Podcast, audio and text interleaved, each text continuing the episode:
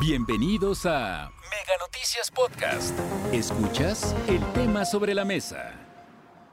Evidentemente hay mucho por lo que debemos de sentirnos orgullosos como mexicanos, pero sabe que también hay que estar muy atentos a los discursos, a los mensajes que de pronto nos dan, que nos dicen, en aquellas cosas que nos quieren hacer creer.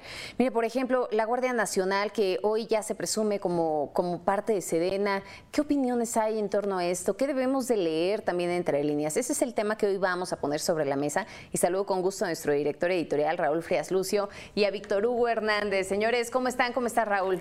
Hola Magda, ¿cómo estás? Sí, esa, esas eh, letras pequeñas, eso que a veces no se dice, oye Magda, pero deja, no sé si está Magda todavía, Víctor, ¿cómo estás? Te saludo, pero ahorita que hablaba con el chef internacional Jorge Orozco, eh, fíjate que y me vino a la memoria porque hace dos, dos o tres ferias de libro aquí en Guadalajara presentó un libro que es sobre la cocina prehispánica de México. Es un librazo, ¿eh? A, ver, son las recetas, ¿sí? Son las recetas una por una, ¿sí? Y además tiene otro libro antes, Jorge Orozco, que publicó sobre la gastronomía de los pueblos mágicos, Víctor, ¿sí? Mm, y, vaya, eh, vaya. a ver, eh, eh, la verdad es que le ha dedicado, el chef Orozco le ha dedicado a difundir ¿sí? esto, que es uno de los grandes orgullos de este país, sin duda, la gastronomía, como bien lo has venido diciendo a lo largo de la mañana en tus comentarios, Víctor, que te he venido escuchando, es precisamente, Gracias, son los litorales, es la gastronomía, son los lugares turísticos, es la diversidad que tenemos en este país y hay, son muchos motivos para sentirse, la verdad, muy orgulloso de nuestro país, ¿sí? Sí, yo creo que pocos países le tenemos tanto respeto y cariño, por ejemplo, a los símbolos patrios, Víctor. Sí, Eh, eh, por ejemplo, la bandera. Bueno, claro, hay quien comete pifias como el gobernador de, de, de de Nayarit, sí que se creen innovadores y que se creen que están haciendo cosas buenas y que rompen y le dan y le cambian los colores a la bandera mexicana, una pifia que sí pidió perdón, disculpas y renunció ahí el de imagen del Estado de Nayarit, pero son pifias que se, como- que se cometen porque no tienen civismo, porque no tuvieron las clases de civismo que muchos de nosotros sí tuvimos, sí, de respeto, de cariño a los símbolos patrios, a la bandera, al himno nacional, que desde luego son estos grandes símbolos de la mexicanidad y que muchos no, pues no la tienen, como estamos viendo estos señores, ¿verdad? Que simplemente se les ocurre cambiar los colores. Me parece una verdadera pifia, pero que hay cosas para sentirse muy orgullosos, sin duda, a pesar de los políticos, Víctor. Así es.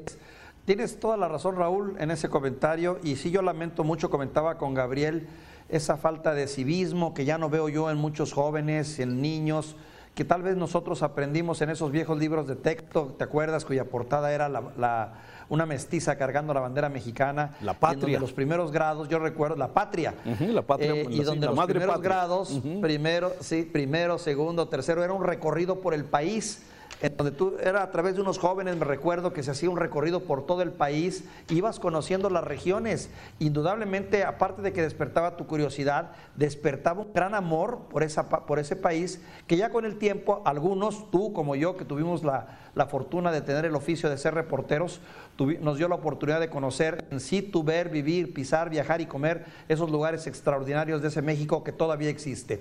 Y parte de mi comentario anterior, Raúl, para darte la palabra, iba en el sentido de que México es mucho más grande, mucho más grande que esas etapas o esos políticos o esas modas que estamos viviendo en este tiempo. ¿Qué somos nosotros en la dimensión del tiempo y la historia de esta nación? No somos más que un fragmento, más que un, un- suspiro que dura, ¿qué? ¿Te gusta? ¿60 años, 70 años? En un país que tiene más de 8 milenios, en donde ha habido por lo menos 8 etapas, desde la época de la prehispánica, pasando por la colonial, pasando por la independencia, la revolución y el México actual. ¿Qué somos realmente, Raúl? Por eso hay que ver las cosas en su dimensión. Es mi opinión. Claro, ¿no? Y, desde luego, y no está renegando de nuestro pasado, sí, que me parece que es una realidad, sí, nuestra característica de mestizos, o sea, pues así es, o sea, no podemos estar renegando como muchas veces vemos que muchos políticos con un afán nacionalista, patriotero, sí, simplemente empiezan a criticar y a que pedir que pidan perdón y cosas de este tipo. La verdad que más allá de todo eso, estaba revisando algunos datos que me parece interesante y quería comentarlos contigo hoy. Por ejemplo, el tema de esta solidaridad que los mexicanos hemos mostrado en esas grandes tragedias naturales que lamentablemente han golpeado fuertemente a nuestro país. En septiembre, por cierto, ¿eh? Sí, los 19 de septiembre. Por supuesto. esas tragedias de huracanes que han golpeado a las costas tanto del Golfo como del Pacífico mexicano y que vemos esa gran solidaridad del pueblo mexicano. Sí, más allá de las ayudas y de los apoyos, estoy viendo estas imágenes de Guillermo Guillermo del Toro, estoy viendo imágenes, por ejemplo, de los astronautas mexicanos, de los futbolistas y de los deportistas. Hombre, cuántas cosas importantes ha tenido nuestro país. La solidaridad, y no solamente en las tragedias naturales, Víctor, sino también en las tragedias que ha provocado el hombre, directo o indirectamente, como el accidente del metro, como las explosiones eh, eh, del sector reforma, aquí en Guadalajara, como las explosiones en San Juan y Guatepec sí, como esas tragedias tremendas que hemos vivido y que, bueno, lamentablemente seguimos padeciendo. Economía, Víctor. Nos guste o no nos guste, la economía de México ha estado en los primeros 15 lugares. No sé si seguimos siendo el número 15, pero era realmente un, un orgullo en aquel entonces que México, a pesar de las carencias, a pesar de estas desigualdades, de estas brechas que hay, es una de las economías fuertes, o era una de las economías fuertes del mundo que le daban sustento. Turismo. Somos uno de los principales países receptores de turismo, no como Italia, que tú conoces muy bien, no como Francia. ¿Sí? Pero dentro de los nuevos destinos turísticos, ¿sí? México ocupa un lugar importante de los países receptores. Entonces, hay tantas cosas, pero a veces, sí, este afán de polarizar, de dividir, de hacernos sentir que somos diferentes y que no todos eh, tienen la fortuna de tener esto, a veces nos perdemos y nos llenamos de esta... Eh, soberbia, nos llenamos de esta, eh, pues no sé, una sensación de malestar que lamentablemente prevalece hoy entre muchos mexicanos.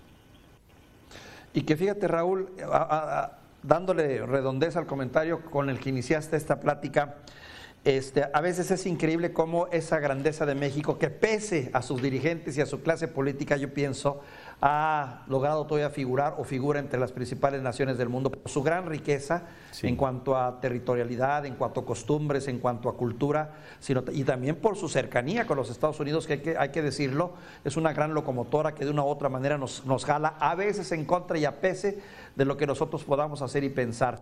Pero te comentaba yo eso por lo que tú decías de la comida prehispánica, platicaba recientemente con unos amigos que acaban de llegar de Europa y me decían que en Europa causa furor la comida prehispánica, furor la comida mexicana artesanal y furor también eh, todo lo que tiene que ver con la medicina naturista y los tratamientos propios de nuestra región. Dice, y, no se explican, concretamente habían estado en Francia, estas personas me decían que no se explicaban cómo era posible que se le diera más valor a ese tipo de, de medicina y de comidas, son dos ejemplos en lugares como Europa que en México mismo, que no se impulsara más, que no se hiciera más a la araca de esa grandeza que teníamos y que sin embargo en otros países se apreciaba mejor.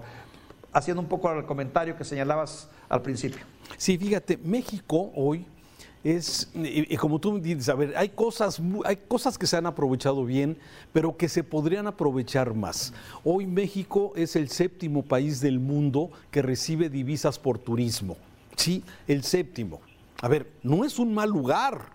Sí, al contrario, parece que presenta una gran oportunidad hacia adelante para seguir cuidando nuestros litorales, ¿sí? que no esté habiendo invasiones de playas, que no se privaticen los lugares y las playas o las zonas de Cancún. Yo recuerdo hace muchos años cuando podíamos ir a la zona de, de Cancún y muchas de las lagunas que hoy han sido privatizadas por grandes emporios internacionales, tú podías llegar y esnorquear, bucear en cualquiera de esos lugares sin costo.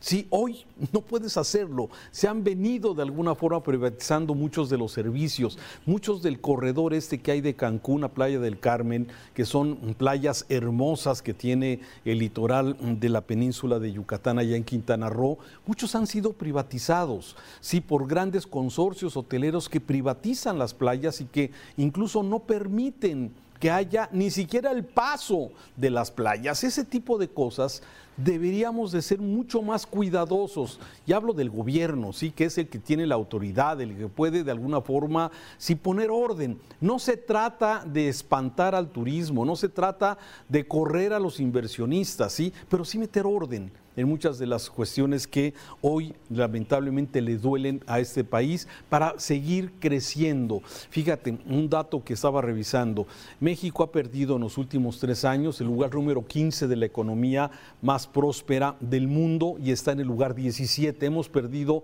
dos lugares y no precisamente este, eh, por, por eh, eh, temas que la, digamos, que la economía nos ha llevado a la economía mundial, sino también porque ha habido decisiones que no son acertadas en este país. Pero bueno, no quería hoy enfocarme en las cosas negativas, sino más bien a las cosas buenas, que ojalá ese nacionalismo que sentimos una noche de ayer o un día como el de hoy, sí, esa mexicanidad que representa estos días, no solamente sea para estas fechas, sino debe ser todos los días, ¿sí?